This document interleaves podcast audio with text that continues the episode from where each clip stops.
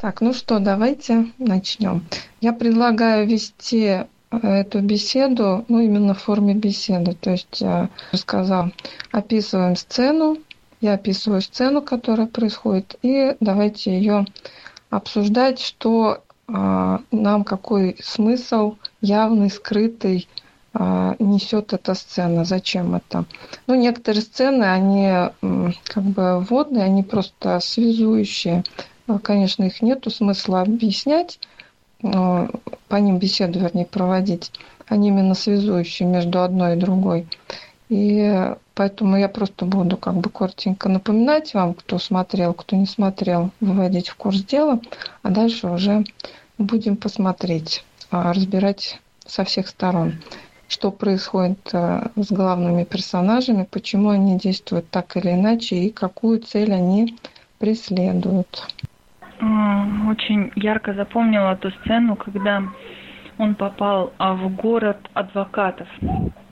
И это вот замкнутый круг, из которого вообще, в который могут попасть вообще любые люди, и они попадают периодически в жизни, вот, и из которого нужно было просто нестандартно повести себя, чтобы выйти оттуда, вот, потому что, ну, это неизбежно было, да, ему, если у него не, не нашлось бы выхода там остаться. Поэтому мне вот она очень ярко запомнилась. Вот, ну, вы когда дойдете до туда, я бы с удовольствием пообщалась вот именно вот на эту тему, потому что там у меня была масса вопросов. Да, в этом фильме, знаете, очень э, интересно то, что э, вот последовательность событий, она как раз показывает э, развитие героя. То есть вот э, перемешать последовательность и переставить одну ситуацию с другой будет некорректно, потому что развитие героя происходит последовательно. Да? И, соответственно, если бы он, допустим, в самом начале своего пути попал бы в город адвокатов, он бы, конечно, бы совершенно по-другому себя повел. А, ну тогда, Мышка, давайте тогда сделаем так. Э, вчера я услышал о том, что в этом фильме показаны пять ступеней развития человека. Будем просто эти ступени обозначать. Давайте попробуем, Олег. Дело в том, что я, конечно, не знаю, что Саид имел в виду, да, это Саид вот сказал эту фразу. Вот, ну, давайте попробуем и по ступеням рассматривать. Там сколько их, пять ступеней или больше будет? Ну да, этот фильм я смотрел года два назад. Э, ну, на тот момент, да, интересный фильм, да, много формы суть не очень понятна. Ну, хотя она понятна, но она ускользает. Вот.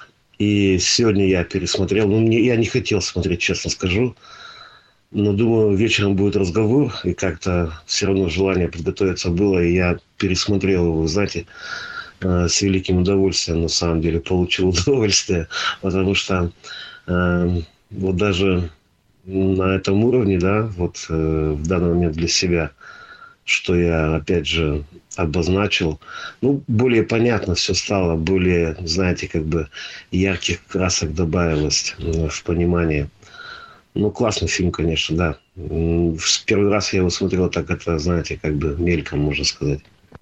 Да, да, действительно фильм. И э, я его тоже, конечно, пересмотрела, э, потому что готовилась тоже, да, к просмотру. Вы молодец, Олег, здорово ответственно подошли к вопросу. А, и там, знаете, там настолько все емко, сжато показано, поэтому там, в общем, каждое движение, можно сказать, там имеет значение. Ну, давайте приступим. Начинается этот фильм с того, что а, мы видим, что в баре сидят два молодых человека и обсуждают, что в Америке нету а, героя, который, ну, как не героя, а персонажа, который бы исполнял бы желание. То есть во всех культурах такой персонаж есть. Это там а, джинны всякие, там а, бесы, там, ну, в разных культурах по-разному, там лепреконы, домовые и так далее. Да? А у американцев нету. И они обсуждают это, что это как бы является исключительностью их нации, отсутствие такого персонажа. И тут к ним подсаживается посторонний человек, мужчина в годах, и говорит, что такой персонаж в Америке есть. Но так как Америка это достаточно молодая страна, он а, не так широко известен, этот персонаж. Персонажа зовут Оже Грант, и это означает его имя, что одно желание. То есть этот персонаж, он исполняет одно желание на клиента. И обитает этот персонаж на трассе под номером 60. А, вот. Э, один из парней подходит к карте автострад и говорит, такой автострады нету. Вот, и с этого начинается фильм. А потом нас знакомят э, непосредственно с персонажем вот этого Оже Гранта, который а, является исполнителем одного желания на клиента. И эта сцена показывает, что а, исполняет он желание очень своеобразно. То есть э, он сначала э, спасает одного человека, а потом этот человек, не понимая его только что убери, говорит, что а как бы я хотел бы, чтобы ситуация этой не произошло. Он говорит, как пожелаете, и меняет ситуацию, возвращается в прошлое и не вмешивается в течение события, и этот человек у него на погибает. Да, вот кто-нибудь откликнитесь, да, вот мышка прерывается у всех или только у меня со связью что-то не так? Прерывается. Ну, смысл мною сказанного понятен был. Да-да, все отлично. Так, пару раз там. Незначительно. Ну да, там, то есть получается, что вот этот персонаж, вот я не запомнил имени, да, вообще с именами у меня туго почему-то, я не запоминаю их, э, персонажа представляю. Он исполняет желание прямо, вот именно прямо, да, вот без всяких додумок. Да, абсолютно верно. Он исполняет желание по форме, то есть, если человек озвучил свое желание, он его именно так и исполняет. И, соответственно, когда получается какая-то нехорошая в результате ситуация, то он говорит, ну, некоторые не, сами не знают, что хотят. Да, то есть вот его такое кредо, он э, как бы развлекается таким образом, э, что исполняет желание по форме. Ну, собственно говоря, тут прямой намек на то, что есть еще кое-какие персонажи, которые занимаются ровно тем же самым, исполняют желания по форме. Я думаю, вы знаете, кто это, да? Тут намек на то, что этот э, Оже Грант – это нечистая сила. Ну вот, а я это принял как должное. Ну, не обратил внимания. Почему же нечистая сила? В жизни так и происходит. Многие чего-то хотят, потом на эти же грабли наступают. Чего ж винить-то кого-то? Сами не могут формулировать. Да, абсолютно верно. Просто тут э, такой момент, что э, этот персонаж, он как бы получает удовольствие от того, что ну, он же понимает, что человек по сути хотел, да, но исполнив его желание по форме, четко сформулирован, но он таким образом развлекается.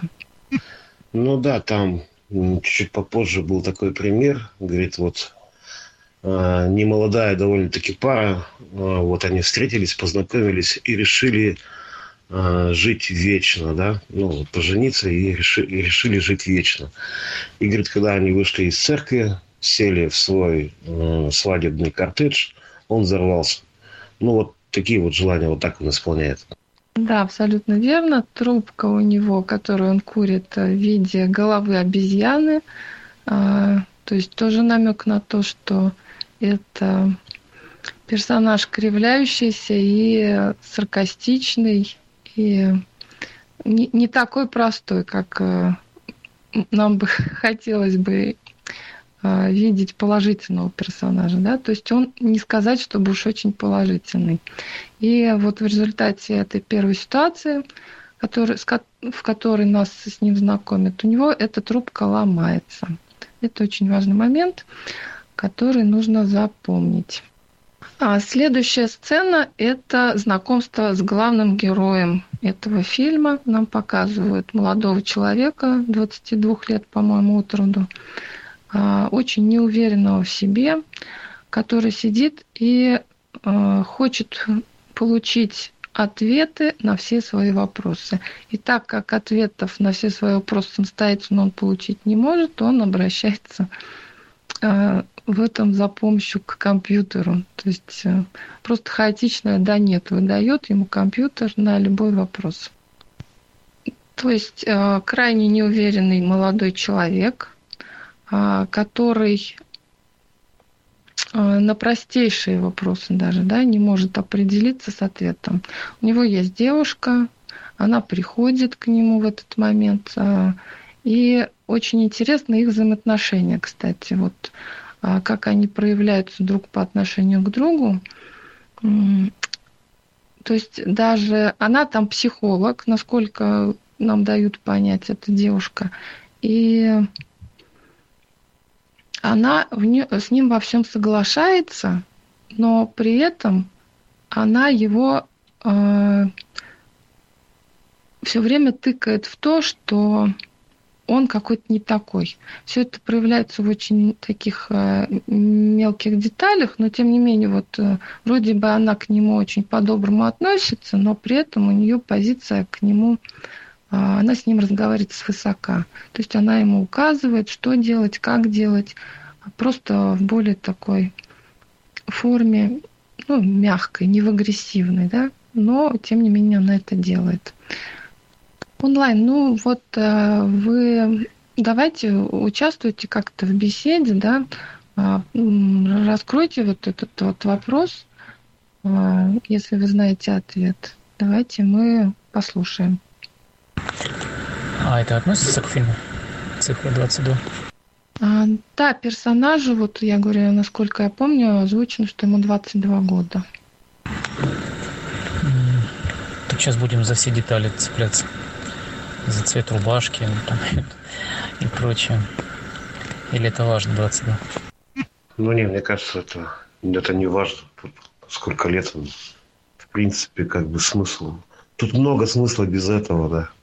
Да, я бы вот хотела остановиться как раз на сцене общения э, главного героя со своей девушкой, да. То есть она в чем проявляется то, что она ведет себя по отношению к нему как э, родитель по отношению к ребенку. То есть она отказывается озвучивать свое мнение о том, что он спрашивает там, какого качества его картины, он художник, да, она э, настраивает его на то, чтобы он слушался семью.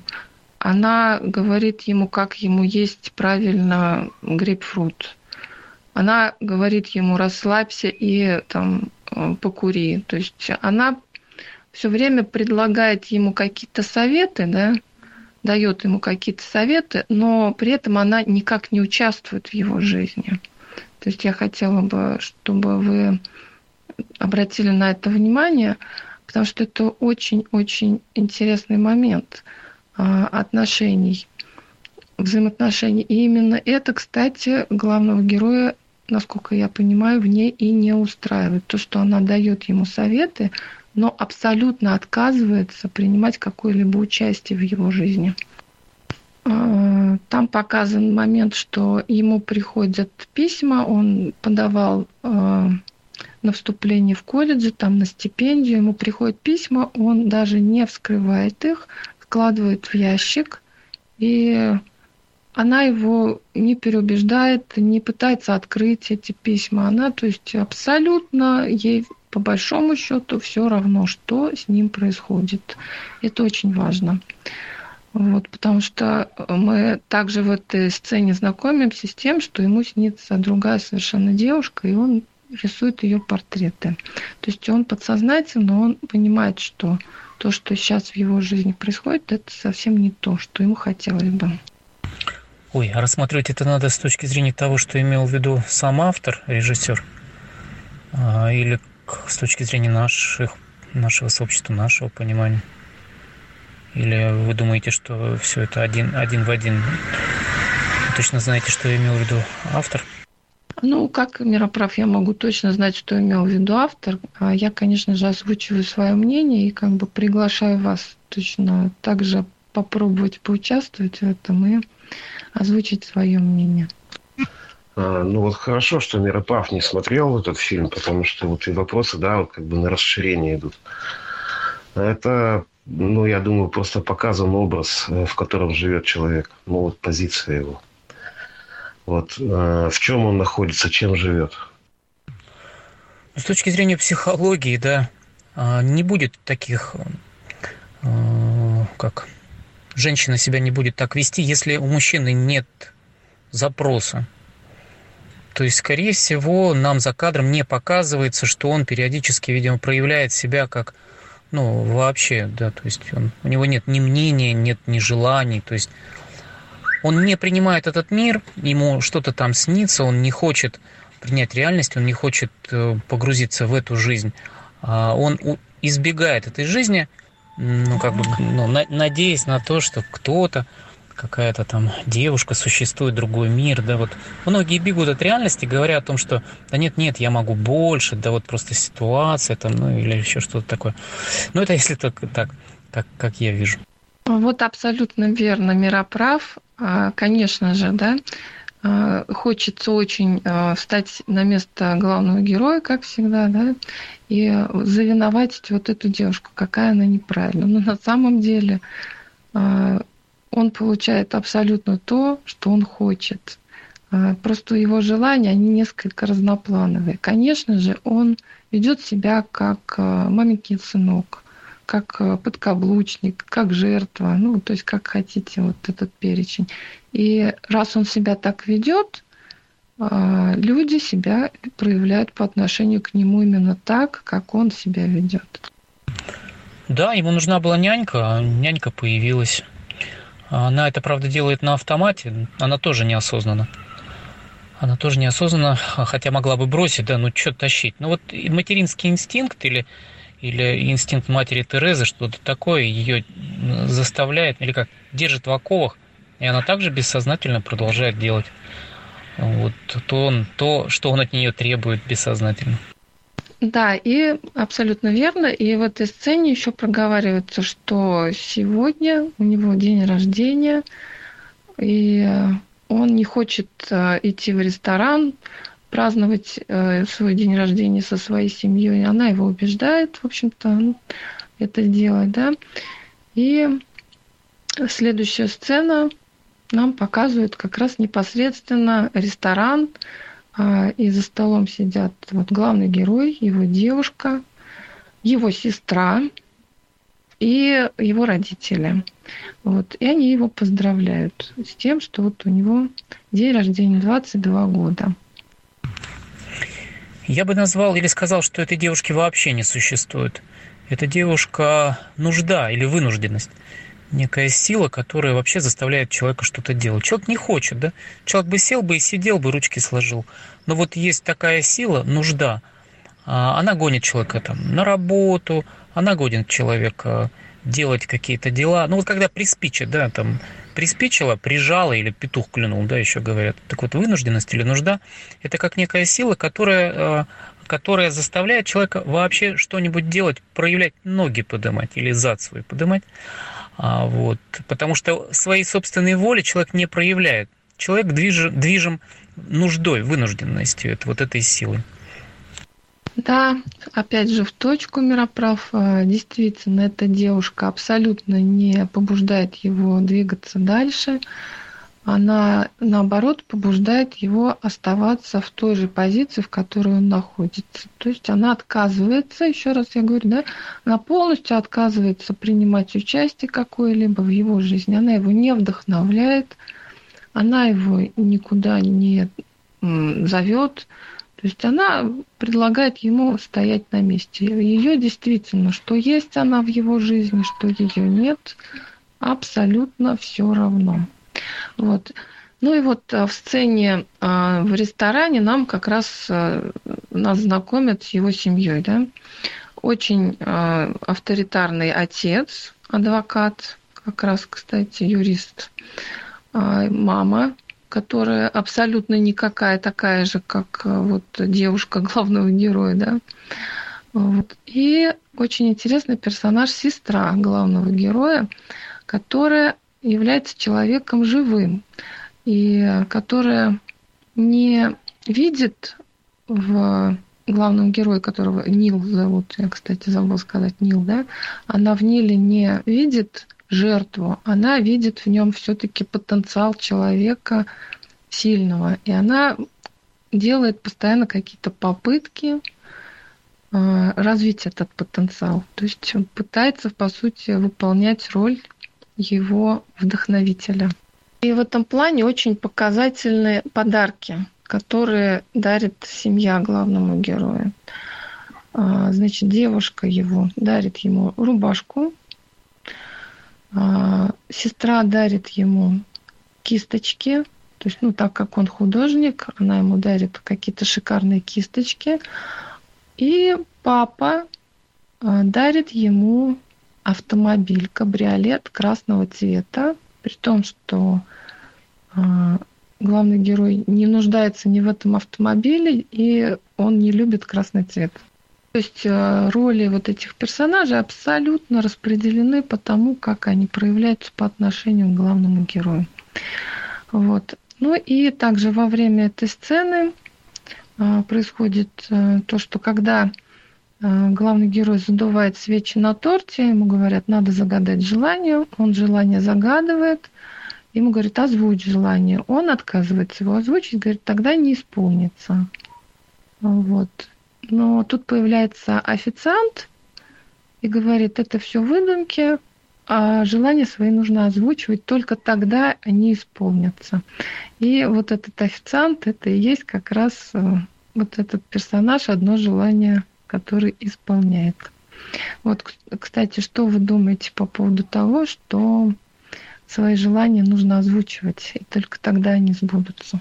Наоборот, считаю, что не надо озвучивать, больше шансов, что исполнится. Я полностью соглашусь, что надо озвучить. Вот, да, мы знаем, что если озвучиваешь свое желание, то а, ты как бы привлекаешь к себе очень много внимания, и, соответственно, если твоя позиция достаточно слабая, то это внимание, оно может, конечно, разрушить позицию. Вот. И судя по тому, каким персонажем является вот это тоже Грант, который исполняет желание по форме, да, озвучивание желания несет э, за собой определенный риск в данном случае. То есть, если бы э, Нил, главный герой, озвучил бы желание, которое было бы какое-то очень банальное, и уже Грант захотел бы посмеяться над ним, то э, главный герой бы ну, пострадал бы, скорее всего, от исполнения своего желания. Но Нил озвучивает очень интересное, не банальное желание. Он озвучивает желание получить ответы на свою жизнь. И Оже Грант, очень удивившись и впечатлившись даже, может быть, в какой-то степени, таким небанальным желанием, он заинтересовывается главным героем и решает ему помочь. То есть он его желание решает исполнить не по форме, как он со многими это проделывает, а помочь ему реально. Да, и вот тут, получается, завязывается ну, как бы весь сценарий да, для фильма. Вот в этом месте. Да, абсолютно верно. И в следующей сцене мы видим, что они идут смотреть главный, главный в кавычках подарок на день рождения, вот этот шикарный автомобиль, кабриолет, подаренный папой. А, да, кроме того, что папа дарит автомобиль, он еще ему дарит а, а, документ, подтверждающий, что Нил поступил на, ну, или пройдет собеседование в юридический колледж. А Нил туда идти не хочет. И папа в категорической форме, позитивно очень, но в категорической форме говорит, что я за тебя уже все обдумал, можешь не париться, можешь просто идти по проторенному пути. Все это вызывает, конечно, у Нила отторжение, но так как Нил на данном этапе своего развития является жертвой, он мнется, улыбается, и папе ничего не озвучивает и не противостоит никак. А вот я когда делаю паузы, в принципе, вы можете как бы и какие-то свои мысли по поводу этого говорить, и какие-то, может быть, вопросы озвучивать. То есть, э, может быть, что-то есть, а что обсудить, что вот я, допустим, не обратила внимания. А в этот момент э, очень то важно. Сестра говорит Нилу, что э, как ты относишься к подарку папы, который, в общем-то, подарок не тебе, а как бы самому себе, да, то есть папа самому себе подарил кабриолет, очень этим гордится, очень этим радуется. Нил говорит, ну, типа, я не хочу папу расстраивать, может быть, э, с этой машиной что-то произойдет. То есть, понимаете, да, абсолютно не берет ответственность за свою жизнь, за свои действия, абсолютно надеется на то, что кто-то, кто-то вмешается, какие-то посторонние силы и э, решат его вопросы, которые он даже не хотел озвучивать. Но ему повезло, и эти посторонние силы решили все-таки вмешаться в его случае, и ему на голову падает ведро. Он теряет сознание. И сестра, как потом выразится, очень, он говорит, вы, Нил, ты очень ловко вывернулся из ситуации, когда нужно было подтверждать папина, папину радость по поводу того, что он подарил тебе автомобиль. Ну да, Мышка, там, по-моему, был такой эпизод, что он должен был сесть за руль и всех прокатить вроде бы так, да? Ну, насколько сейчас вспоминаю. Да, вполне возможно. То есть, э, опять же, в тот момент от Нила требовалось решение, да, то есть либо он принимает этот подарок, либо говорит, папа, нет, спасибо, я не хочу принимать этот подарок, а, этот подарок мне не нравится. Он, конечно же, этого не говорит, вот, он мнется стоит, улыбается, то есть он а, внешне показывает, что все хорошо, внутренне он очень напряжен. Вот, и внутренне он ожидает, что папа сам должен догадаться о том, что его подарок неуместен. Ну, наверное, здесь можно поставить э, некое такое ограничение, да, то, что первая ступень развития – это как бы констатация того факта, в какой ситуации находится э, главный герой. Да, отправная точка, то есть мы вот знакомимся с человеком. Ну, давайте вот попробуем описать, да, вот э, исходя из того, что мы услышали. Э, что же это за человек такой? Давайте его опишем. Ну, в принципе, все было сказано такое же, как все, да? Большинство, по крайней мере. И есть какие-то свои желания. Но в данном случае рисование. Он, он желает продвинуться в этом, он это как-то осваивает, э, пытается вырасти. Да, то есть, э, да, Вивер, я вот скинул название фильма «Добрый вечер». Э, да, он абсолютно под давлением находится своих родителей, он находится под давлением внешних обстоятельств, ему это все очень не нравится, он внешне никак не сопротивляется этому, но внутри у него идет огромное сопротивление, огромное противоречие растет. То есть он находится в позиции банально жертвы. Та и линия его поведения – это хитрить. Ну, говорите им онлайн, какая же его линия поведения была. Да, только не пишите, а говорите. Не, ну можно и писать, пожалуйста, но вот именно вот хотелось бы слышать ваше мнение или читать его хотя бы. А, ну да, можно и так сказать, что это беззащитность и опять же самообман, хитрешь с окружающими. Я очень бы хотела, чтобы вот а, тоже вы обратили на это внимание. А, он пытается защитить свою внутреннюю составляющую, свое внутреннее я именно с помощью обмана окружающих. Он чувствует одно, а говорит и делает совершенно другое. Он постоянно обманывает людей вокруг себя таким образом. Он а, тем, что не озвучивает свои намерения, желания, да, ну, допустим, своему же отцу, он просто дает понять отцу, что на него можно продолжать давить. И отец это делает. Так, ну, а, переходим тогда к следующей сцене фильма, если по этой сцене это все сказано. Следующая сцена, она очень интересная и в эзотерическом плане, и в ключевом плане фильма она крайне интересна. Она как раз-таки показывает первый ключ, первую ступень к тому, чтобы... То есть вот все, что до этого, вот это вот, какой он человек сейчас, это как бы нулевой, нулевая точка отсчета, с которой начинает свое развитие. А первая ступень – это следующая сцена. Нил очнулся в больнице и видит перед собой ну, какого-то медработника, который говорит, нам сейчас с вами нужно, ну, так как вы ударились головой, нам нужно с вами пройти определенные тесты, ну, чисто символические, которые вот покажут, э, какой, какие повреждения у вас произошли. И тест такой. Он начинает ему показывать карты, и Нилу нужно определить, какая карта, масть карты нужно определить. Вот, ну, он спокойно определяет, всю колоду пересматривает, вот, и спрашивает медработника, говорит, ну что, прошел я тест? А медработник говорит, нет. И мало кто этот тест проходит. И показывает, что он показывал черные черви и красные пики. И Нил на это говорит, что э, таких карт не бывает. А медработник ему говорит, а откуда вы знаете, что таких карт не бывает? И это очень важный момент. Момент э, шаблонов восприятия да, озвучивается. Да, да, мышка.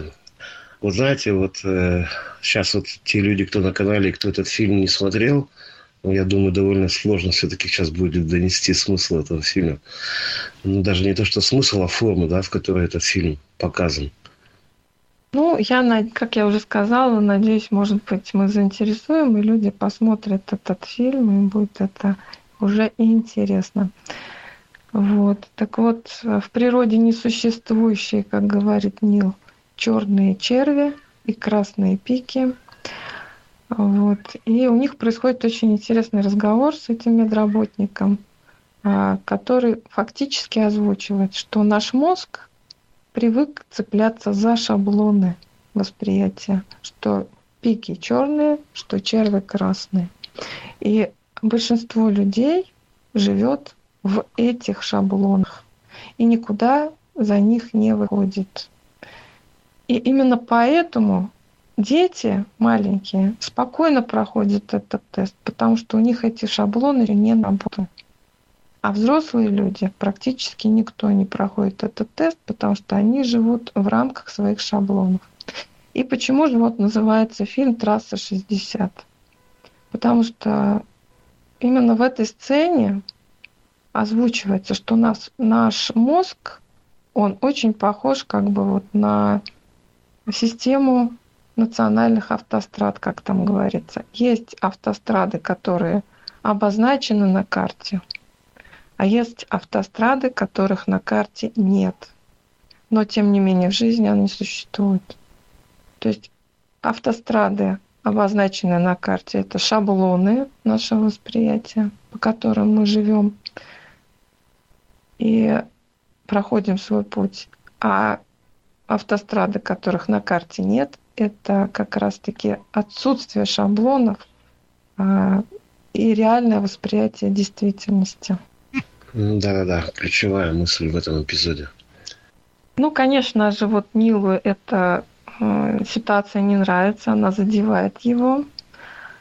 Но Рэй, вот этот э, медработник, да, он говорит, но теперь, но теперь я вам показал, что есть что-то, что вне шаблонов вашего восприятия находится. И вы начнете это что-то видеть. Нил в неком раздражении закрывает глаза, засыпает, приходит другой медработник, и э, Нил понимает, что такого человека, как Рэй, вот с картами, э, в персонале больницы нет и не было. Но после него, тем не менее, осталась карта – шестерка червей, которые вовсе не червы, а красные пики. Вот да, давайте обсудим эту сцену. Может быть, у кого-то есть еще что-то дополнить. То есть, еще раз подытожу. Первая ступень развития человека – научиться видеть реальность, отказаться от шаблонов восприятия. Ну, по крайней мере, то, что нам показано в этом фильме.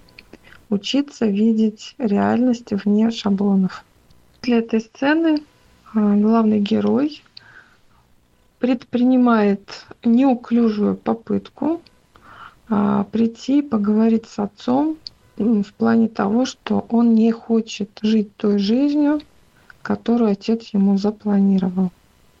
Но как он прошел только первую ступень и не, у, не укоренился в желании в своем развитии, да, у него это не получается. Отец его просто тупо задавливает. И Нил, как всегда, продавливается. Единственное, на что Нил выторговывается, это на то, чтобы отложить решение вопроса по его поступлению в юридический колледж. Вот это единственное, на что он выторговывает у отца а, время, что типа мне надо подумать, и вот ну, дается ему несколько дней на это обдумывание. Отец ему позволяет взять эти несколько дней на то, чтобы побыть наедине с самим собой. Следующая сцена тоже очень важная в этом фильме. А, показывает, что Нил, оказывается, работает, хотя он из, в общем-то, обеспеченной семьи, он работает на каком-то продуктовом складе грузчиком по ночам. У него шикарная машина, он работает грузчиком. И, соответственно, это вызывает у его, у других грузчиков, ну, некое неприятие. Но там есть тоже очень интересный персонаж, его, можно сказать, друг, а, который озвучивает тоже очень-очень важный момент, что ну, там в предыдущем разговоре с другими грузчиками говорится, что все везде одно и то же, все есть шаблоны, мы живем по шаблонам. И, конечно же, это вызывает некое недовольство у людей, но тем не менее они так живут и а, как бы пытаются даже какой-то с этого поиметь что-то, пользу какую-то. Но они при этом показывают, что своей жизнью они недовольны. Но при этом, опять же, отрицают возможность выхода за эти шаблоны. А, то есть, ну, там сопоставляется, что жизнь – это та же школа. То есть есть учителя, есть ученики, есть а, подчиненные, есть работодатели и так далее. То есть одно и то же. Но друг Нила, он говорит, да, везде одно и то же. Но если вам нравится ваша жизнь, то вы каждый момент вы будете видеть одних и тех же людей, идти одним и тем же путем, но из-за того, что вам нравится ваша жизнь, вы любите этих людей, то вы каждый раз будете находить в них что-то новое. То есть у вас этих шаблонов не будет. Вы каждый раз будете смотреть на мир новым взглядом. И тоже очень важный момент. Нил в это время видит плакат с той девушкой, которая снится ему во сне. И этот плакат, кроме него и его вот этого друга, никто больше не видит. То есть все, кроме них, видят пустое место. И только Нил сам и его вот этот друг, который говорит, что если вы любите людей, если вы любите свою жизнь, а, то вы способны быть вне шаблонов. Его друг тоже этот плакат видит. Ну да, это уже после приобретенной способности видеть э, пики красными, э, черви черными. И, соответственно, и плакат видит тот человек, который уже может различать пики и черви. Да-да-да. Да, там вот этот его друг, он говорит тоже очень интересную фразу. Он говорит, я, говорит, все вижу, потому что я школу не заканчивал. То есть он фактически говорит, мне не навязали эти шаблоны социальные, поэтому я все вижу. Помимо того, что вот он говорит, что нужно любить свою жизнь, он еще говорит, что у меня нету навязанных шаблонов восприятия. Такая некая точка отсчета. Кто-то видит э, возможности, да, а кто-то видит обыденность просто. Ну, именно в этой сцене, как это и показано. Да, и в плакате написан номер телефона, к которому Нил может позвонить, чтобы вот найти эту девушку, соответственно, да. Он, опять же, мнется, не решается, но вот этот его друг как бы его побуждает действовать. И Нил на следующий день звонит по этому номеру, и ему отвечает какой-то э, голос, запись по кругу, который пускается, да, и говорит, куда нужно прийти, чтобы обращается к нему по имени, то есть, ну, опять же, мы видим, какие-то чудеса с Нилом начинают происходить. Вот. И а, ему говорят, куда прийти. Он приходит э, в, на, по определенному адресу, поднимается на 13 этаж в доме, где нету 13 этажа. То есть в Америке во многих домах 13 этаж отсутствует в обозначении. Вот. Но попадает на 13 этаж и попадает вот к этому медработнику, который ему показывал фокусы с картами. Рэй его зовут. Вот. И Рэй ему говорит, что у него для него есть работа э, доставить посылку э, в Денвер, то есть в другой город. Вот. И у них происходит интересное, опять же, общение по поводу того, что Нил опять сопротивляется, говорит, там вы Денвер неправильно написали. Он говорит, я Денвер написал правильно. Откуда ты знаешь, да, что вот это тот Денвер, про который ты думаешь, а не какой-то другой. То есть, опять же, идет вот э, э, побуждение человека э, получать какие-то, какую-то новую информацию. А, да, вот на такие тонкости я не обратил внимания, что написано было неверно. Но вот что-то, да, сейчас припоминаю. Тут еще про девушку, да, стоит как бы отметить то, что вот девушка вот эта вот, она на плакатах появляется на протяжении всего фильма – и Нил ее вообще изначально рисует, откуда-то образ ее он взял, и рисует ее постоянно, да, и не сам не знает, почему он ее рисует. Вот. И тут он просто видит всегда подсказки именно с этой девушкой на плакате. Да, да, абсолютно верно. То есть это вот его мечта, скажем так, да. И Рэй пользуется этим и говорит, что ты придешь к своей мечте, именно вот через то, что э, наймешься ко мне на работу, чтобы отправить вот эту посылку. То есть второй, вторая для того, чтобы личность начала развиваться у Мила, чтобы он как-то ну, умел, вышел из роли жертвы, да, стал э, в роли взрослого человека – а, это как раз-таки постановка цели. Он хочет, чтобы с ним была вот эта девушка. Есть ради чего ему меняться, да? Да, да, вот здесь вот вырисовывается именно направление к этой девушке. Да, это, это наверное, вторая ступень можно обозначить, да, наверное?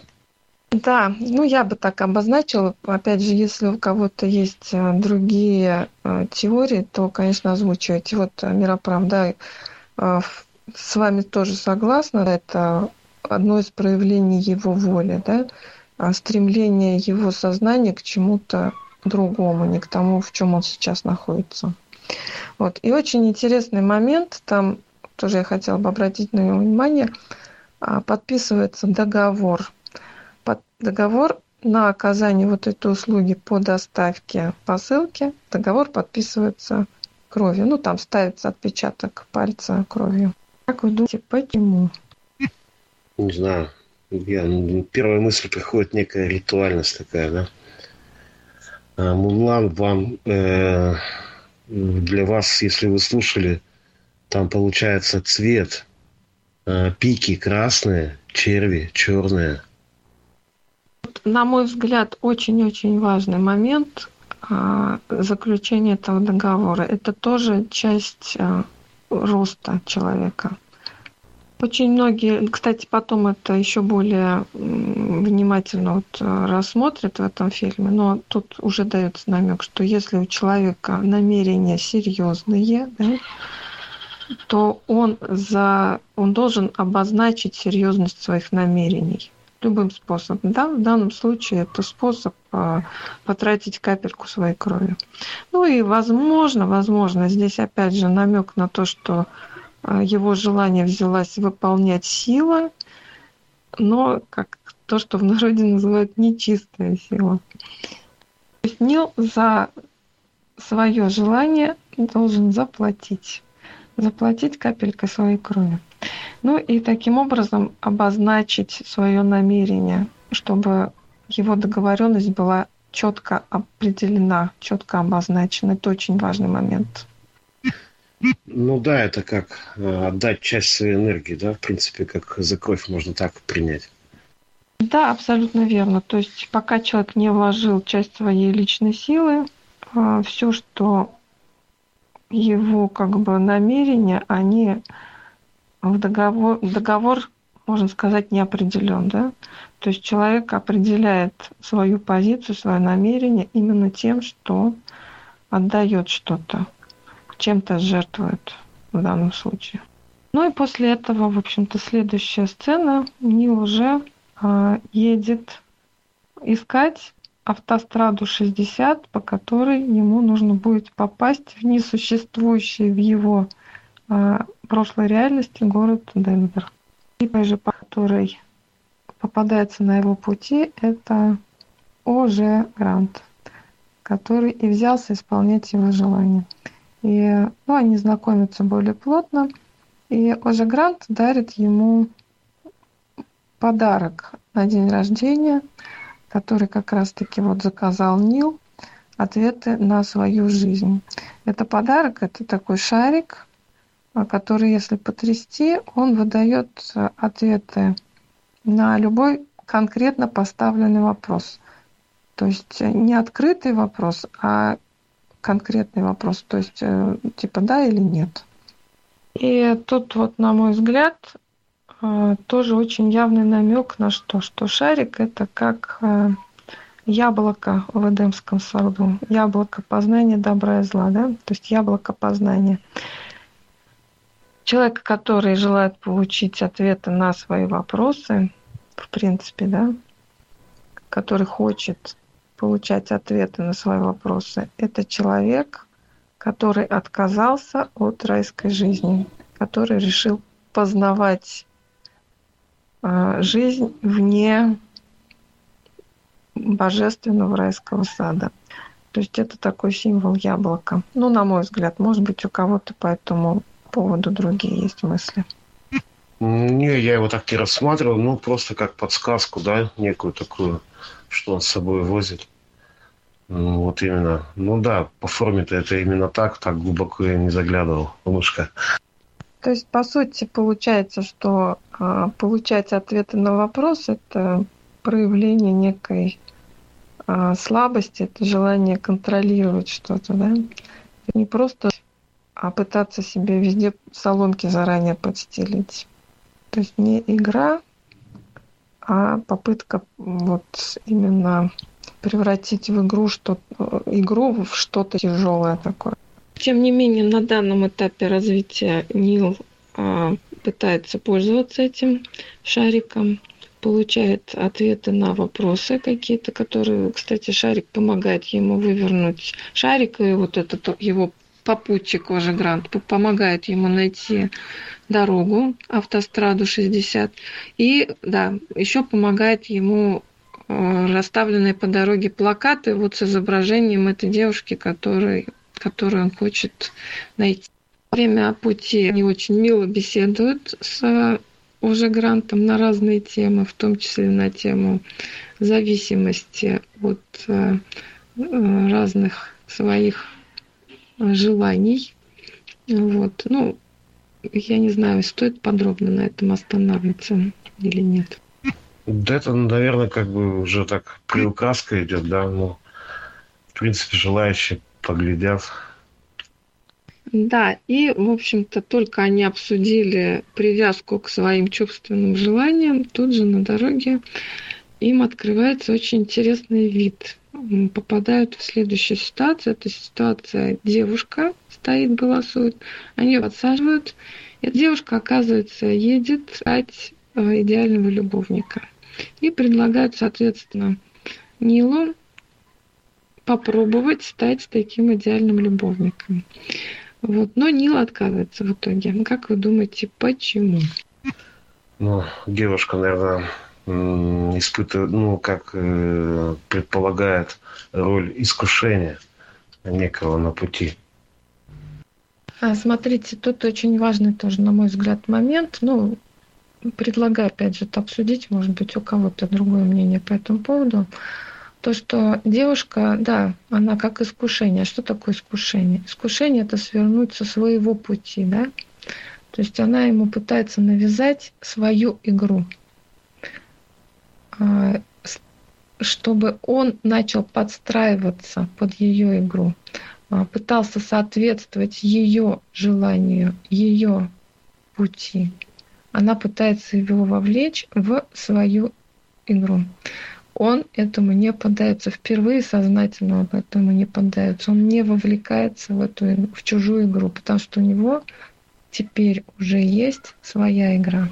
И более того, более того, он, заразившись вот этим э, немножечко таким злым задором от Ожи Гранта, он э, эту девушку, э, ну, которая выполняет в данном случае в чистом виде роль манипулятора, э, и опять же, раз она манипулятор, значит, он жертва манипуляции, да, он э, переворачивает ситуацию наоборот и сам становится манипулятором по отношению к ней, а ее делает жертвой. И это, на мой взгляд, следующий этап развития у него. То есть он начинает видеть вот эти моменты, когда его пытаются вовлечь в чужую игру, и он применяет один из способов не вовлекаться. Да, тут Марина отметила, на это энергия. То есть, другими словами, он э, знает, куда едет и зачем, да? Вот оттуда и есть энергия у него. Да, да, кстати, и вот а, то, что его путь начинается сначала вместе с вот этим Може Грантом. Може Грант это же сила, да, хоть и намек на то, что это не чистая сила, но это тем не менее сила. И на первых этапах становления эта сила Нилу помогает. Да, кстати, я пропустила, сейчас вот пролистнула фильм, пропустила тоже очень важную сцену а, перед этим то, что сцена, когда они в кафе обедают, и перед ними появляется человек, который может э, много-много есть, и, потому что у него в желудке черная дыра. Да, да, да, да. Да, напомню, что э, при них, когда они обедают, э, при них заходит человек, заказывает очень-очень много еды, начинается а, как бы как тотализатор объявляется, что он столько не, не сможет съесть еды. Вот. Несколько человек в этом участвуют, в том числе Нил, деньгами, да. Но, тем не менее, этот человек съедает все это количество еды, потом объясняет, что у него было одно желание. Он всегда любил покушать и жалел, что вместимость желудка не позволяет попробовать все блюда. Вот, и он пожелал иметь у себя черную дыру в животе, чтобы есть все. И уже Грант ему исполнил в свое время это желание. И что теперь, самое главное, да, э, в этой сцене, теперь этот человек уже не получает удовольствия от э, еды. Все это уже давно прошло. Теперь это для него абуза. Вот. И это э, очень важная мысль, которую он доносит Нилу, что когда мера своим желанием теряется, мера теряется, тогда желания начинают не приносить радость, а наоборот забирать радость. А, ну, в итоге Нила объявляет мошенником, потому что говорят, что ты знал результат заранее, ты участвовал в тотализаторе неправильно, у него забирают все деньги, и он без денег оказывается на трассе, и ему нужно ехать в этот самый Денвер, отправлять посылку. По пути ему еще нужно найти свою девушку. Да, там еще как бы показано то, что он едет без денег, да, и машину надо заправлять. И как будто бы безвыходная ситуация, движение надо продолжать, э, заправить машину нечем. Но, однако, он не унывает, как бы делает для себя такой итог – что вот эта вот трасса 60, она совсем необычная, и обязательно что-то подвернется ему э, на пути следования с помощью ну, какой-то ситуации он заправит машину и продолжит движение. Ну, другими словами, не унывает. Да, абсолютно верно. То есть, э, если у человека появляется возможность видеть реальность, да, выйти за рамки шаблонов, то ему начинают подворачиваться разные ситуации. Вот. И следующий стат, который ему подворачивается, это, а, можно сказать, ему под колеса бросается в ночи женщина, которая просит его завернуть в город. Э, Олег, напомните, как город называется, я не помню. Я немножко тоже не помню. ну, э, просто город, да. Вот такой город есть. Там все такое вот именно необычное. И город тоже необычный, поэтому тут не столь суть. Да, эта женщина говорит, что у нее сбежал сын, ей в полиции сказали, что он направился в этот город, а в этом городе разрешены наркотики. И она хочет найти сына. И обещает заплатить Нилу ну, какую-то сумму денег за это. Уже Грант говорит, ну вот теперь ты можешь ехать без меня. То есть э, у него, видимо, уже теперь достаточно силы для того, чтобы трасса 60 его вела уже самостоятельно, без его поддержки. Вот. И Э, как бы уходит, высаживается из автомобиля, и Нил вот с этой женщиной едет в город, где официально разрешены наркотики. Очень важная ситуация. А въезжая в этот город, они предупреждены о том, что здесь официально разрешен наркотик, э, ой, не помню опять же, как называется, вот, э, который вызывает мгновенное привыкание, с него невозможно потом уже освободиться от него. То есть человек полностью становится рабом этого наркотика, но, но там э, проговаривается, что взамен человек получает ответы на свои вопросы. А вот этот момент я не уследил. По-моему, кроме наркотика он больше ничего не получал. Или где-то это скрыто было. Да, там в процессе развития ситуации, когда они с этой женщиной находят э, ее сына, сын э, танцует на клубе, э, танцует рейв, очень такая музыка динамичная, он находится под действием наркотиков и проговаривается несколько раз, что попробуйте, вы получите ответы на все свои вопросы. А, то есть моя гипотеза, да, а, предлагается сужение восприятия, попадание в еще более узкие шаблоны, но в которых человеку все будет понятно. Ну да, получается, это наркотик, это и есть э, все те ответы на вопросы. Эйфория, да. Да, эйфория называется наркотик. Ну, еще раз, Мурлан, участвуйте в обсуждении, скажите свою гипотезу. А, пока я а, буду дальше ну, вводить в курс а, сюжета, да. То есть, э, что происходит дальше? Эта женщина, увидев, что сына она вернуть не может, и их забирают полицейские и объясняют более подробно ситуацию, что происходит. То есть ее сын в этом городе совершеннолетний, она за него уже никакой ответственности не несет. Он свой выбор сделал, это много раз подчеркивается, что э, мальчик сделал свой выбор, он был предупрежден, но он вполне сознательно этот шаг сделал, что пути назад у него нет. Но у этой женщины есть варианты. Она может либо уехать из этого города и забыть про сына, либо остаться в городе э, в зоне свободной от наркотиков и, изредка наблюдать за тем, что происходит с ее сыном. Вот, либо присоединиться и тоже стать наркоманкой. Вот. И эта женщина, она выбирает третий путь. Она выпивает эйфорию. Ну и, в общем-то, тут тоже очень, на мой взгляд, показательно. А, почему так произошло с ее сыном? Потому что его мать точно такая же жертва, как и вырастила своего сына.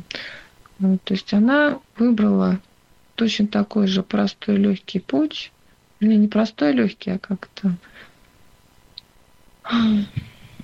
выбор без выбора она решила сделать, да, когда за нее выбор будут делать. Вот. И воспитал, соответственно, такого же сына. И, в общем, вся ситуация в итоге оказывается дело ее рук. Вот. И Нил за этим, за всем наблюдает. Но он отказывается получать ответы на свои вопросы таким образом. Это его третий шаг. Третья ступень развития. Он понимает, что получать ответы на вопросы, не выбирая самому, это не его. Да, сцена очень показательна, так как наркотики в городе разрешены. А, просто стол, шериф сидит, и вот они вдвоем сидят. И на столе у шерифа вот этот наркотик. Да, ему даже предлагают какие-то деньги за то, что он привез в город новую работницу, но он от них отказывается. Хотя ему дали, предоставили бесплатную гостиницу, чтобы он смог переночевать в гостинице, он воспользовался. Поехал дальше, опять же, без денег. Денег у него не получилось найти.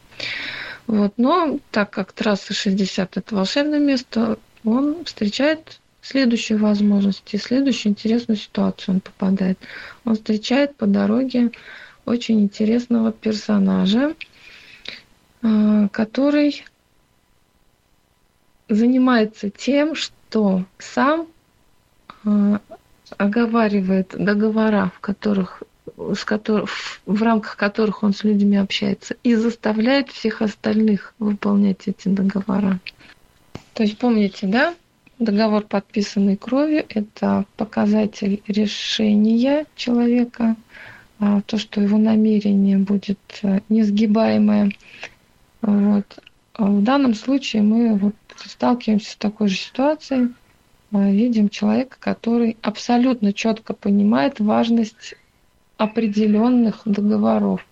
То есть, э, смотрите, опять же, мой, моя гипотеза какая по отношению к этой сцене? То, что очень многие люди живу, живут в подразумеваемых договорах,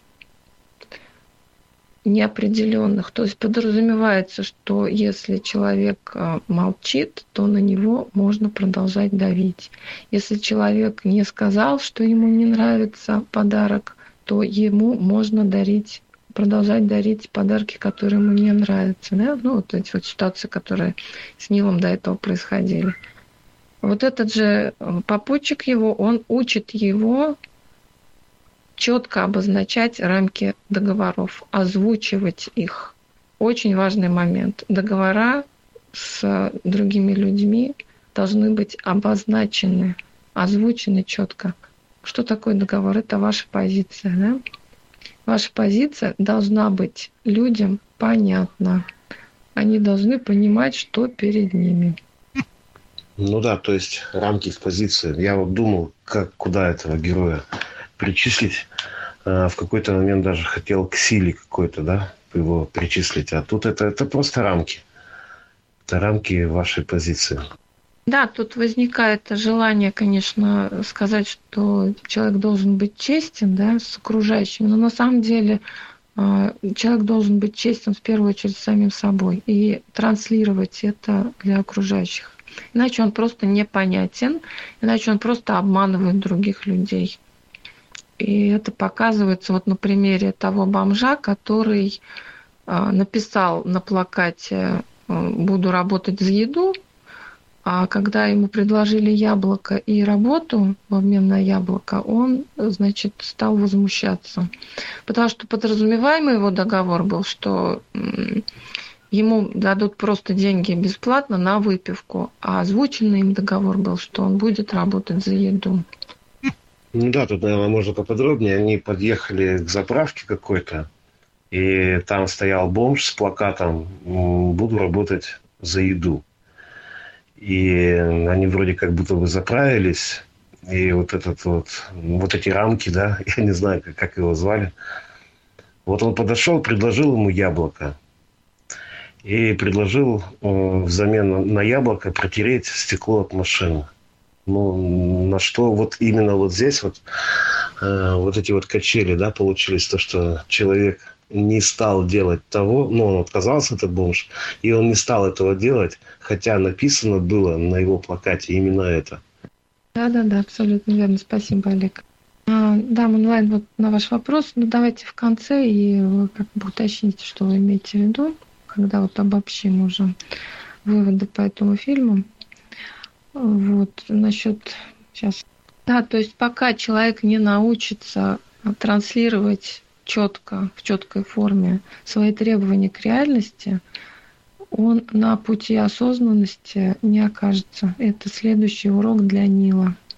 Да, и тоже еще очень важный момент а, показывает вот этот его попутчик, что он заставляет людей следовать своим обозначенным договорам силой, да, то есть он их принуждает к этому э, страхом смерти. То есть он обвязан там этим чем там динамитом, бомбами и таким образом он как бы шантажирует каждый раз людей на то, чтобы они исполняли свои договора так, как они это озвучивают.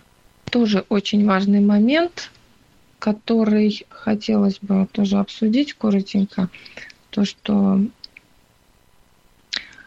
всегда за то, что за те требования к реальности, которые мы предъявляем, мы всегда должны чем-то платить. Вот этот человек, этот попутчик Нила, он платит тем, что он готов расстаться со своей жизнью в любой момент. Понимаете, да? То есть он за то, чтобы заставить людей выполнять договора, он готов за это заплатить своей жизнью. Да, он, он говорит, что он больной, осталось жить полгода, и поэтому ничего ему не страшно, и обязательно исполнит, приведет действие взрывное устройство, которое носит на себе. Если человек, который э, что-то, ну, как бы договор заключил, но делать его не собирается, и поэтому терять ему нечего. Поэтому под страхом смерти, да, все начинают что-то либо делать. Но это там уже дальше чуть-чуть будет. А в данном случае этот бомж э, протер стекло. По-моему, так было. Абсолютно верно. Он его заставил выполнить тот договор. Кстати, если бы бомж действительно бы э, хотел отстоять свою позицию, он тоже мог бы рискнуть своей жизнью. Но он не стал этого делать. И что говорит о том, что его позиция была более слабой, чем вот у попутчика Нила.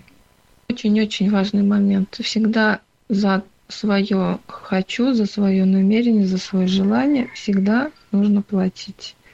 Вернее, ну, по крайней мере, быть готовым заплатить, да? То есть вот именно вот эта готовность заплатить за свое желание, она определяет серьезность его.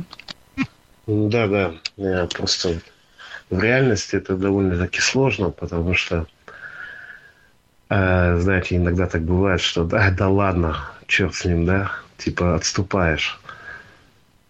Ну да, можно отступить, да, но э, никогда не нужно себе врать при этом, что раз я отступил, значит, мое желание было недостаточно серьезным. Значит, серьезнее было что-то другое. Ну, допустим, вот сохранить жизнь было серьезнее. То есть вот нужно всегда отдавать себе отчет в сопоставимости своего желания и своей готовности заплатить определенную цену за его исполнение. И не важно, абсолютно не важно, что это за цена. Да? То есть эта цена может быть вложение усилий в это дело. Эта цена может быть отказ от общения, допустим, с родственниками. Эта цена может быть деньги, ну и так далее. Да? То есть вот эта готовность – это та цена, которую человек готов заплатить за свое намерение. Так, следующая сцена, наверное, давайте перейдем.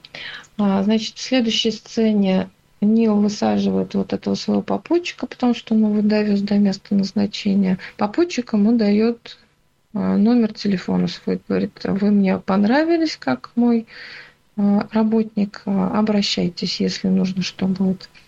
Вот. И Нил попадает в город, в котором есть музей поддельного искусства. И там тоже очень интересная сцена происходит.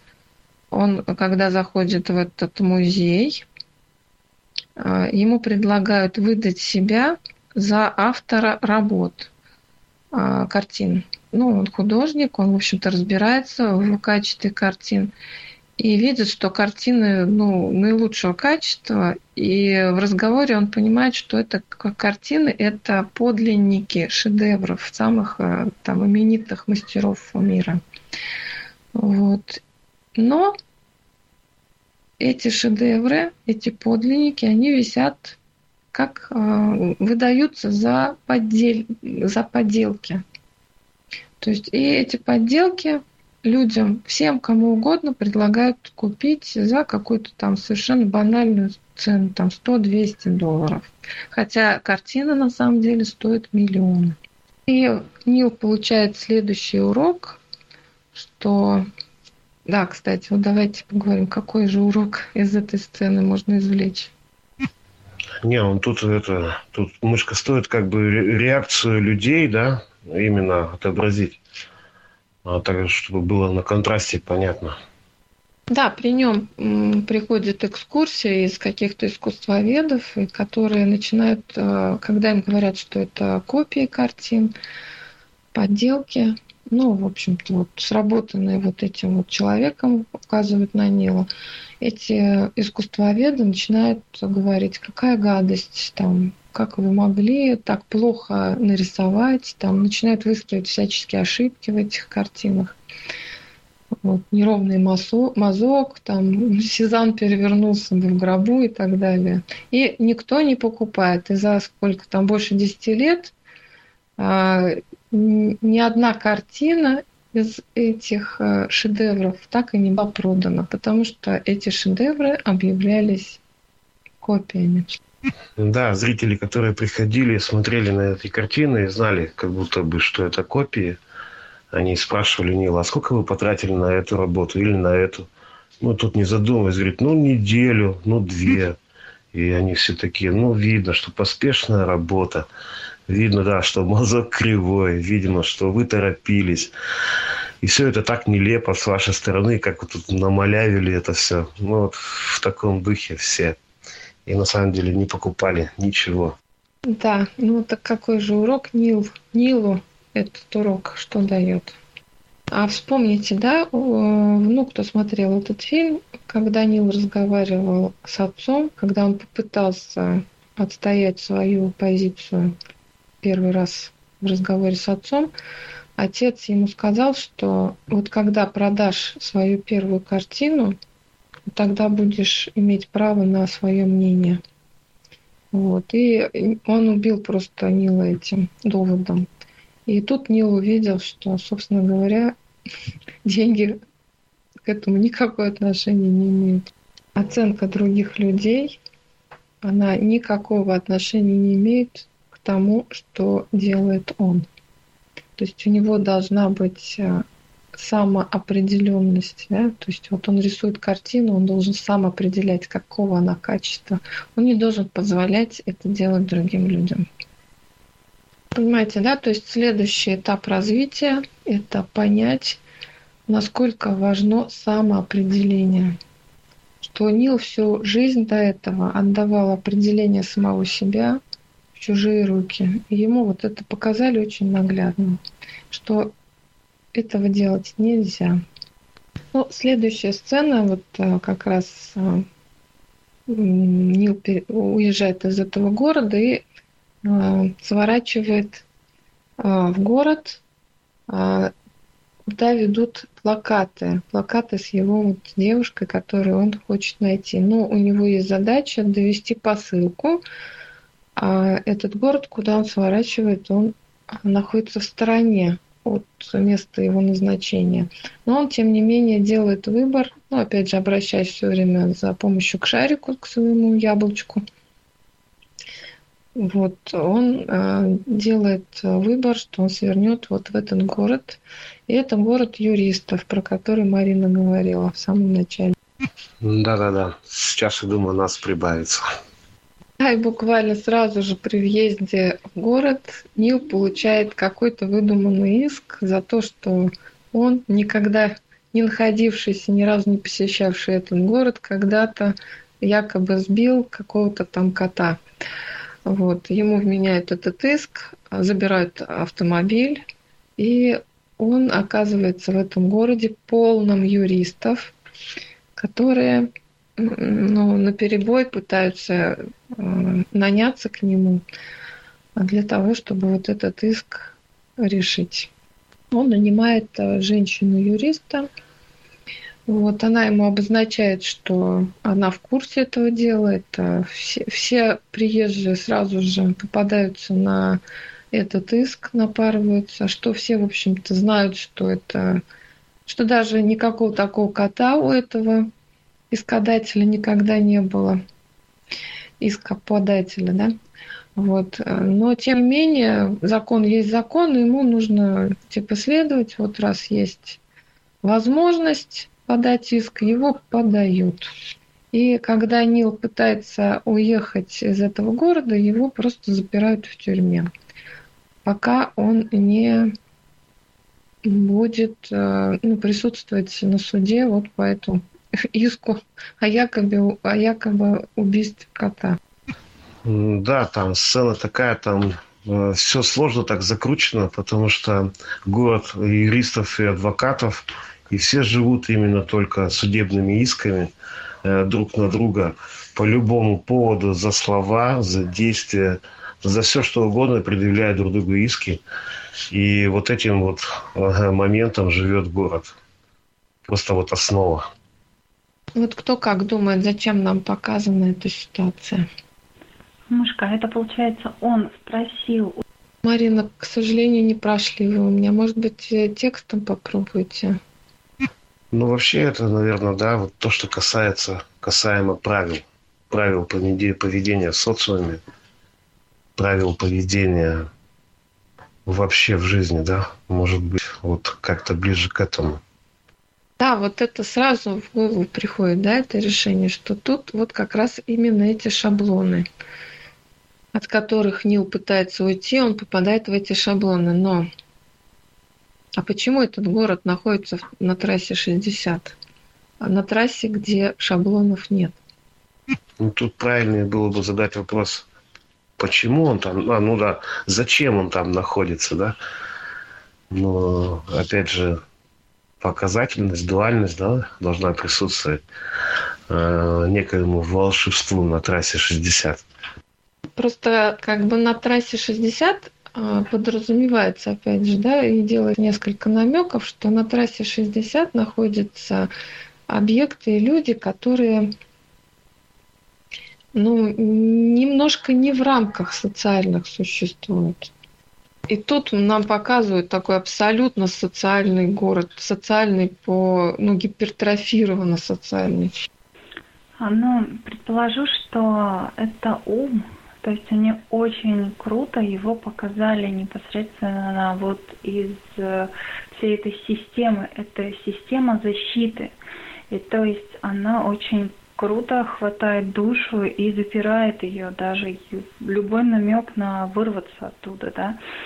Вот, получается, вот это очень яркий показатель этого.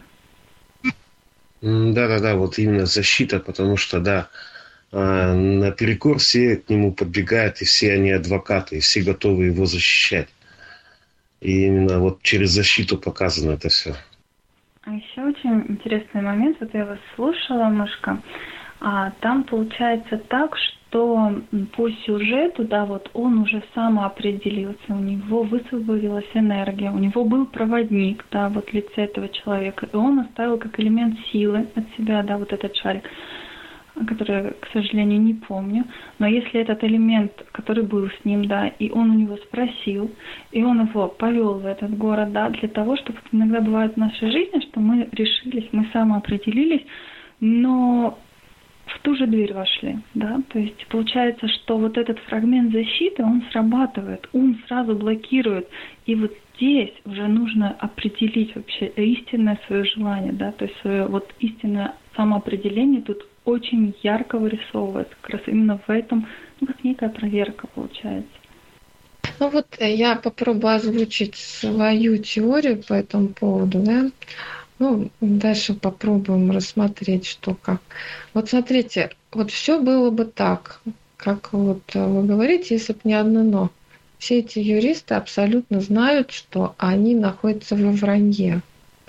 То есть, что весь этот иск вранье, что они живут во вранье. Они все прекрасно об этом знают. Вот. И вот что с этим делать? Почему?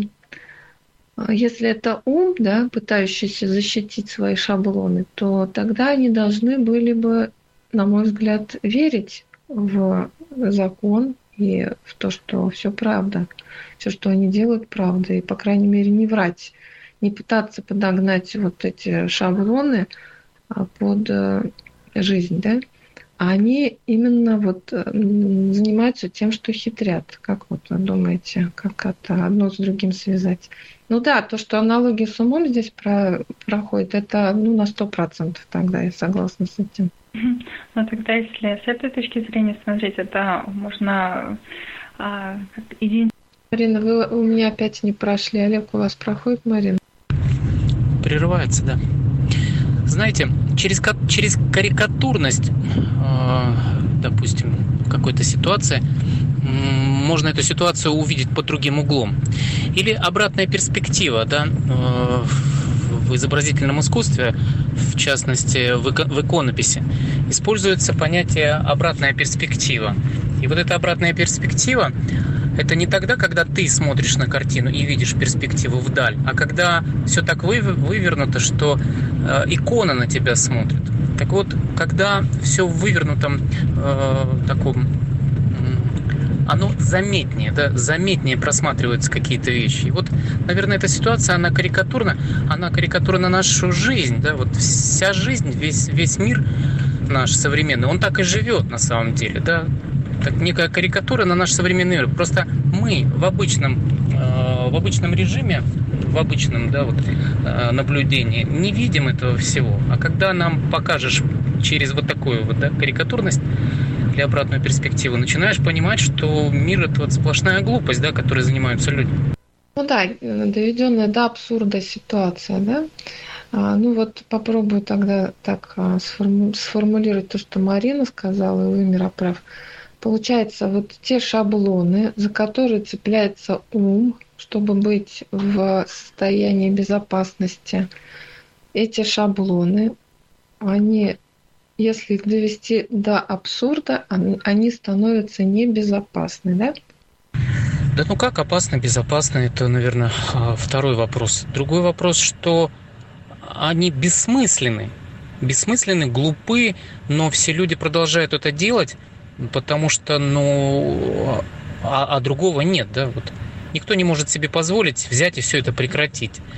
Вот. И это даже наказуемо. Да, это даже обществом наказуемо. Если, если кто-то попытается вырваться э, при помощи, допустим, здраво, здравомыслия, вырваться из этой системы, то система может и наказать. То есть это, ну, тут не только все так, ну, как бы мягенько и, при, и, и прекрасно. Здесь и довольно прощупывается какая-то, знаете, наглая, наглая рожа, э, не знаю, этого прогресса за счет вот этой глупости он существует и обеспечивает свое существование, этот прогресс. Аранус его еще этот э, Пелевин описывал. Вот если рассматривать эту ситуацию как э, модель того, э, чему мы, что мы обсуждаем на нашем канале, в нашем сообществе, да, смотрите, есть позиция – у человека. Вот Нил э, уже готов к тому, чтобы сформировать свою позицию и сам определиться. Он вот уже прошел все эти этапы. И с чем он сталкивается? С тем, что когда позиция сформирована, и если человек не двигается дальше, да, то есть не выходит за рамки своей позиции, а пытается судорожно в ней остаться и нарабатывать шаблоны своей позиции – то его позиция начинает превращаться в абсурд. Она начинает э, истощать сама себя, как вот этот город. Да? Вот эти шаблоны, они становятся уже до такой степени абсурдными, что, в общем-то, ну, неизбежно прекращение в скором времени этой позиции. Ну, что, собственно говоря, происходит? Появляется внешний фактор – вот этот вот э, попутчик Нила с бомбой, обвязанной вокруг него, да, и разрушает эту позицию. Ну да, как бы по отношению к самой трассе это некие, некая такая бесполезность, э, бесполезность того, что они там затеяли. Да, там получается так, что у Нила э, привели на суд, его пытаются осудить по законам этого города по иску и предоставляют ему возможность там, ну, типа какого-то свидетеля со своей стороны привести. И так как у Нила есть э, ну, визитка этого человека, с которым он ехал, он ему звонит, и тот приезжает, да, приезжает на суд.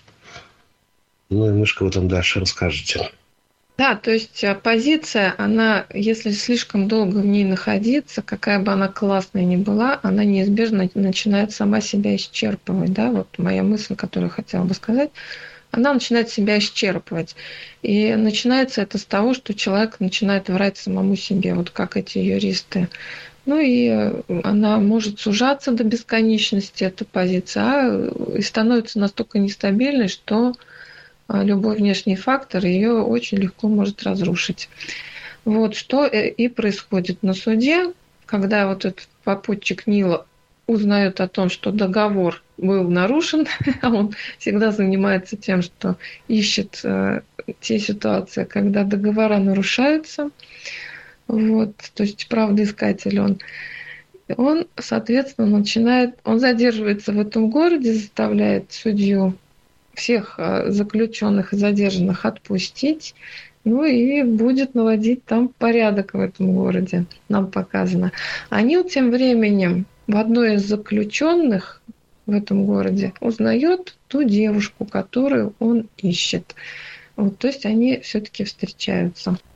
Ну, здесь еще э, один раз показывается очень ярко а, работа силы. То есть человек, вот он в позиции, он сам определился, да, но он один был все равно заперт.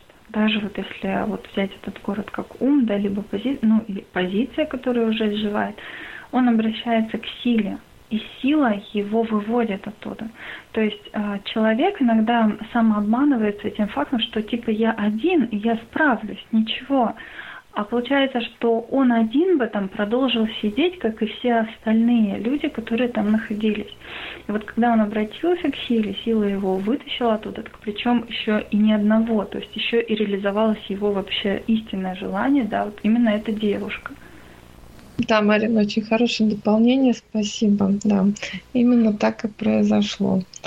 И, кстати, девушка дает ему еще один урок попутно, ну, небольшой такой, да. Она проверяет его на э, стабильность его позиции, да. Она начинает вести себя просто безобразно. Э, и он поначалу говорит, нет, нет, все нормально, типа, это нормально, что ты себя так ведешь. Вот. А потом говорит, нет, это ненормально. Я не ожидал, что ты такая. Он вдруг начинает ей говорить правду, да, и отворачивается, и уходит от нее. То есть он готов, э, в общем-то, отказаться от нее, несмотря на то, что внешне она именно та, кого он ищет, но она показала совершенно дикое внутреннее содержание, и он понял, что ему это важнее, и он не готов с этим мириться. Он разворачивается, уходит. Но потом выясняется, что она пошутила, она таким образом проверила его, насколько он самостоятелен. Вот. И, в общем-то, они оказываются вместе. А этой сцене есть еще какие-то дополнения? То есть, получается, человек обрел целостность. Вот если как личность мы рассматриваем, то есть э, познание себе мужской и женской сути, да, то есть вот как личность просто рассматривать, то он стал более целостным. И порой бывает, что э, человек думает, вот я такой, вот вторая, моя вторая часть, да, она вот именно такая, такая должна быть. А она иногда проявляется, вот когда она, кстати, начинает пробуждаться. Я помню, ВС, когда говорил, э, познать свою плохую сторону, вот она, кстати, начинает проявляться ровно вот таким образом. А потом она проявляется более сладкой, целостной, то есть личность становится более сладкой, целостной. Вот главное, чтобы ее действительно принять. Ну да, да, так и есть. Он действительно нашел свою вторую половинку. Вот, но э, там дальше по сюжету он вынужден будет с ней на время расстаться. Вот, ну, кстати, можем обсудить, почему, да, тоже. А, они а, проводят ночь вместе в отеле, и он получает настолько вот а, состояние вот это эмоционального всплеска, чувств, энергии, силы, да, что он рисует прямо в мотеле свою картину, очень э, классную, интересную. Вот. И она, естественно, показывает свое настоящее отношение, поддержку, что что отказывались, отказывалась его предыдущая девушка показывать. Она показывает свое участие да, и интерес к его личности и к тому, чем он занимается. Вот. Но после того, как а, наступило утро, он говорит, ну мне же нужно доставить посылку. Вот. Она говорит, что а мне, меня, говорит, предупреждали, чтобы я в Денвер не ездила. Ну, там по, по сюжету это как бы видно. И он спрашивает Шарик, что, а что, мне нельзя ее брать с собой? И Шарик дает однозначный ответ. Нет, ее брать с собой нельзя. То есть э, след, дальнейший путь он должен продолжать без нее. Вот что вы об этом думаете? Почему без нее? Я, честно сказать, не понял этого момента или не углубился. Тут как, с какой-то стороны был выбор, да, или остаться с ней, или все-таки э, довести до конца свой договор, да. Ну, опять же, он ее планировал с собой брать. Возможность была такая. Почему не взял, я тоже этого не понял совсем. Здесь доверие силе. Это очень важный момент, потому что сила, она ведет к, только к самому лучшему, к самому светлому. И здесь получается, что это он очень хотел, это некий такой был фрагмент живого, вот очень сильного желания, вот, но сила его повела дальше. И вот здесь момент доверия, да, и вот он его проявил. Это очень здорово. Да, Миропарк написал, да, спасибо, понял. Ну, в принципе-то, да, конечно, это понятно, но он также мог бы и с ней ехать. Но почему-то вот именно разграничение пошло. Или ты ее выбираешь, или дальше двигаешься, да? Ну, не знаю. По мне так кажется, можно было бы вдвоем поехать.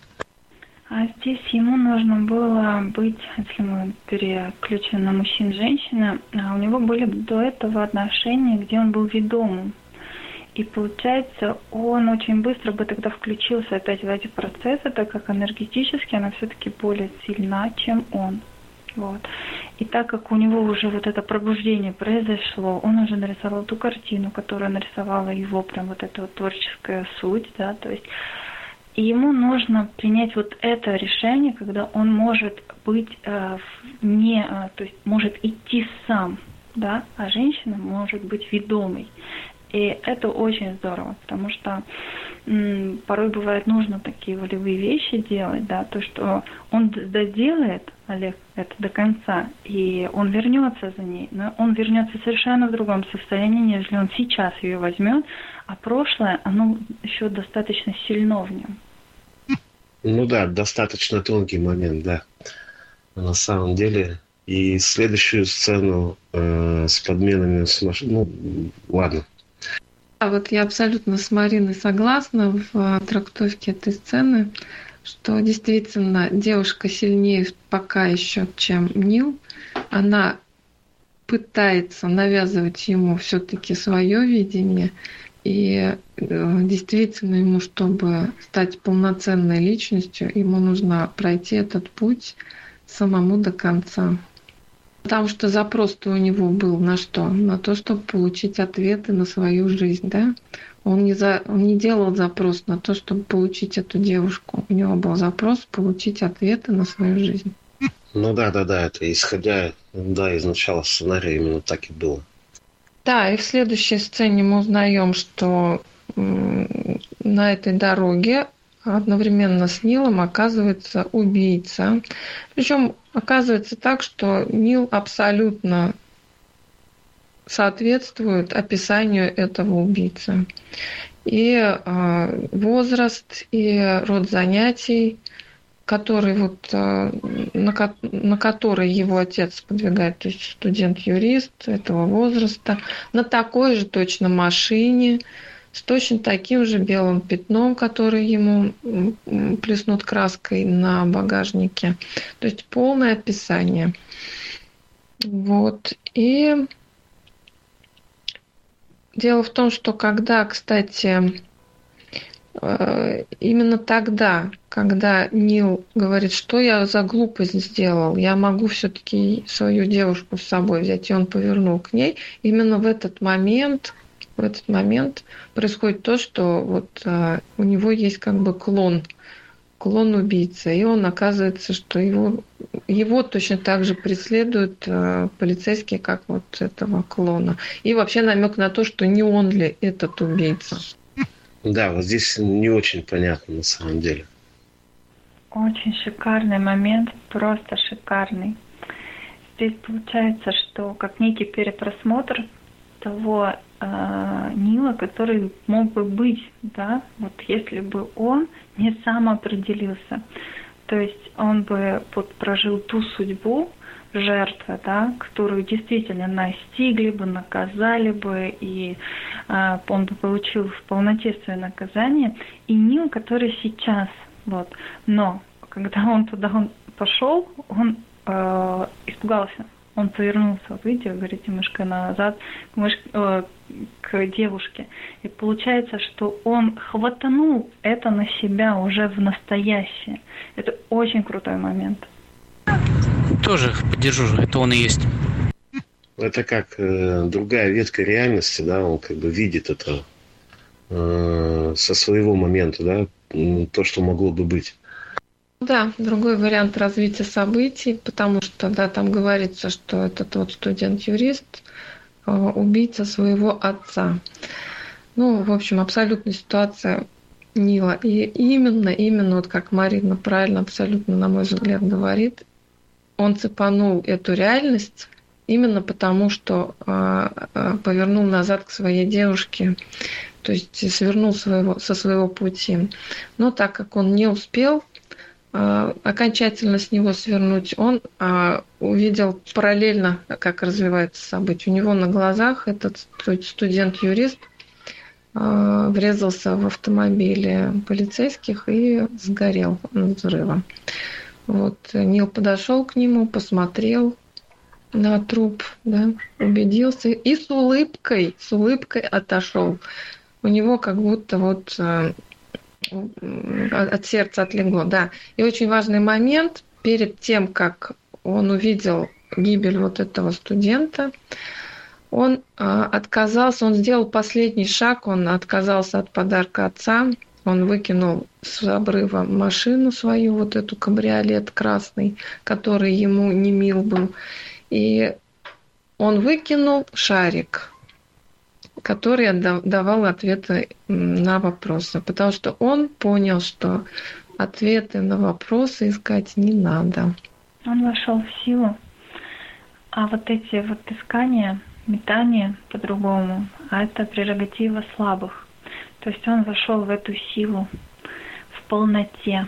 Вот то, что дало им возможность а все-таки он восстал да, против отца, тогда вот в той параллели, где за ним гонялись, он восстал физически против отца, да, а здесь он а, именно восстал э, энергетически, то есть машина для отца это была просто как символ его вот власти, его доминантной вот этой части над сыном, да, как некой покупки его самого, и он просто пренебрег непосредственно это. Это, кстати, намного сильнее бьет, чем вот то, что сделал первый Нил, да, вот в этой вот линейке. То есть он наказал тем самым не отца, а себя. Вот. А в этой ситуации он именно проявил силу, он именно а, вот сделал такой волевой шаг, и вот его сила, она его вывела совершенно на новый уровень самоопределения, самоосознания. Да, абсолютно верно. А вот давайте остановимся поподробнее все-таки на а, вот этом вопросе, почему же не нужно искать ответы на вопросы, почему вот так это этому внимание уделяется, зачем он выкинул этот шарик, зачем он отказался искать ответы. Не, не искать ответы, а получать ответы на свои вопросы извне. Хороший, Мышка, вопрос. Сейчас подожду тоже ответа и скажу свою версию. Прям вообще классный вопрос. Извне или из себя? Извне. То есть вот, ну, в данном случае от шарика. Ну, потому как э, все решения, а то есть и ответы, он создает их сам. Ну, смысловая нагрузка именно такая идет. Абсолютно верно. То есть э, это ответственность, да. То есть когда мы ждем, что нам кто-то что-то скажет, иди сделай так, мы перекладываем ответственность свою за свою жизнь на этого человека. Нил это делал с шариком. Он перекладывал ответственность за свои решения и за свою жизнь на шарик. Когда он понял это, он его выбросил просто. Был разговор один с человеком, просто немного большая зарисовка. А, и он сказал такую вещь, что я ищу осознанных людей, ищу э, партнеров. Вот. Мне так надоели рабы, потому что они всегда ждут, что им нужно сделать, куда их надо послать. То есть они всегда в ожидании ответов, да, вот как сейчас. То есть это масса людей, их очень много, они это как масса рабов, да, и они не могут сами решить для себя, что им нужно сделать, какой а, вариант э, именно жизни выбрать. Вот они все время смотрят и озираются на силу, да, на вот этих людей. Вот, поэтому Нил, он э, встал вот в эту позицию силы, где все ответы он находит внутри самого себя, и они там есть однозначно. Вот, поэтому это замечательная концовка этого фильма. Да, и, в общем-то, следующая сцена мы видим, что он приезжает и отдает свою посылку э, в руки э, получателю. Получателем оказывается вот этот самый Рэй, который давал ему фокус с картами. И э, рядом с ним оказывается уже Грант. И посылка предназначается именно уже Гранту, и в посылке находится трубка а, с целой головой обезьяны. Ну, помните, да, в начале фильма а, голова обезьяны там отламывается частично. Вот. А в этой посылке уже трубка опять целая. То есть вот эта сила, эти силы э, Нилу помогли э, завершить его путь по получению ответов на свою жизнь. Нил получил ответы на свою жизнь, он стал их находить сам, эти ответы, да. Вот. Ну и окончательная сцена, то, что он приходит к отцу, он э, высказывает все, что он думает, он обозначает свою позицию, он уже обрел уверенность достаточно для того, чтобы это сделать. Он э, обрел самостоятельность, самодостаточность, и э, в подтверждение того, что у него теперь свой путь есть, он получает извещение о том, что его картина, вот, которую он нарисовал в мотеле, она выиграла какой-то там конкурс, и он получает э, заказы на ряд своих работ. Вот. Ну и он, кстати, встречает опять свою девушку. Вот это вот. То есть, в общем, фильм на этом заканчивается. Человек стал самостоятельной, взрослой, развитой, самодостаточной, творчески развитой личностью, от, умеющей отстаивать а, свою позицию, умеющей следовать своему пути. Конечно, многие моменты ну, не получится в таком формате разобрать прям все, все, все. Конечно, там очень много там, на мой взгляд, каждый жест, каждое движение персонажа, оно не так просто. Но вот а, если так по верхам, то вот такой вот разбор. Спасибо всем за внимание. Ну, можем, если есть какие-то вопросы, еще обсудить их. А, да, Мышка, спасибо. Глубоко рассмотрена была картина. На самом деле, с вашей стороны, это колоссальный труд. Но я вот э, даже это... Это на самом деле довольно-таки кропотливо рассмотреть все вот эти вот нюансы, ничего не упустить. Спасибо. Да, спасибо вам, Олег, что вы как бы помогали мне вести этот разбор. Вот, спасибо за участие и за мнение ваше. Также всем, кто принимал участие, всем большое спасибо. Вы мне очень помогли.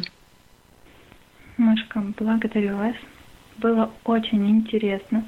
Те, кто не смотрел этот фильм, они, э, если будут смотреть, будут смотреть совершенно с другой призмы, а, с призмы осознанного взгляда, да, и вы затронули самую важную вещь вообще, которая вот каждый человек к этому подходит, и в отсутствии каких-то знаний либо сил они отходят от этого. Это э, самоопределение, да, когда человек уже к этому подходит, и многие-многие подходят к этому моменту и разворачиваются. И неважно в каком это возрасте, будь то 50, 60, 30, либо 20 лет. Вот. А вы сегодня прям очень четко это прорисовали, и я думаю, кто уже стоял около этой двери, да, где нужно сделать этот жест самоопределения, э, обратиться к силе, попросить о помощи, да, то они это с превеликое удовольствием сделают и получат прекрасные результаты. Марина, большое спасибо. Надежда, очень приятно, что вам это зашло я вчера начала фильм смотреть, и, в общем-то, наверное, третий даже не посмотрела, вот. И поэтому начало я еще что-то понимала, а конец, ну, точнее, середину, конец вот сегодня посмотрю с новыми уже знаниями. Благодарю, было, ну, вообще очень здорово. Да, этот фильм можно пересматривать э, время от времени, и какие-то новые пересмотры вы что-то будете открывать ну, для себя новое. Ну, хотя тут уже мы сейчас вот как бы все, в принципе, разобрали. Но если вот э, не слушать вот этого разбора на канале и смотреть фильм иногда, да, с периодичностью хотя бы в полгода, э, человек по-любому начинает чувствовать э, другие какие-то раскрытые моменты у себя внутри.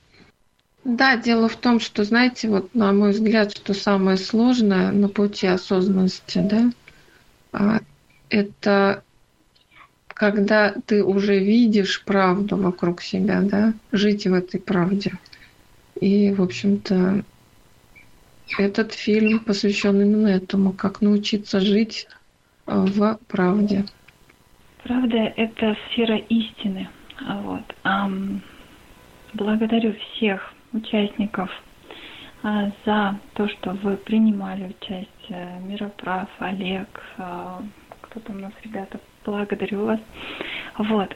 А также, а, кто хотел бы да, посмотреть а, вообще такой же сделать разбор а, на фильм, на какой, который вам очень нравится, да, посмотрите на него под другим углом.